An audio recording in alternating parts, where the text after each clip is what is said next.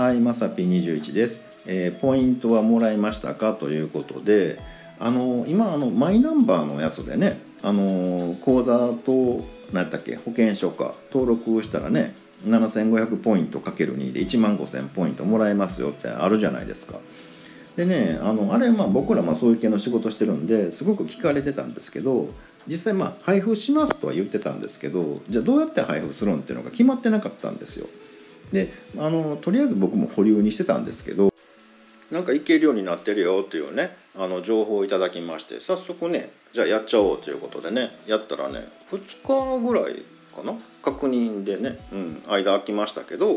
割とねまあまあ早い段階であのおめでとうございますってね1万5000ポイントゲットですみたいなね、うん、なんかそのペイペイの画面に書いてあってやったとか思ってたんですよ。でとりあえずそのねポイントの残高見ようと思ったらね残高なくてね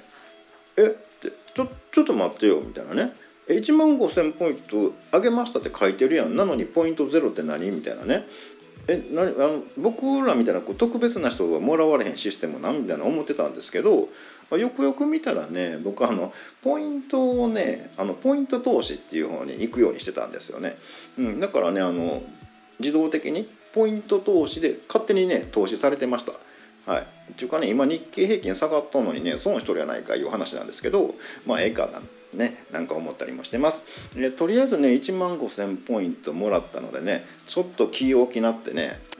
うん、あのチロルチョコ3つぐらい買ってやろうかなってね今のところ企んでます。はい。皆さんはどうされますか？1万5000ポイント。ということで本日は以上となります、えーまた下に並んでるボタン等を押していただけますとこちらからもお伺いできるかと思います。ではではまさぴ21でした。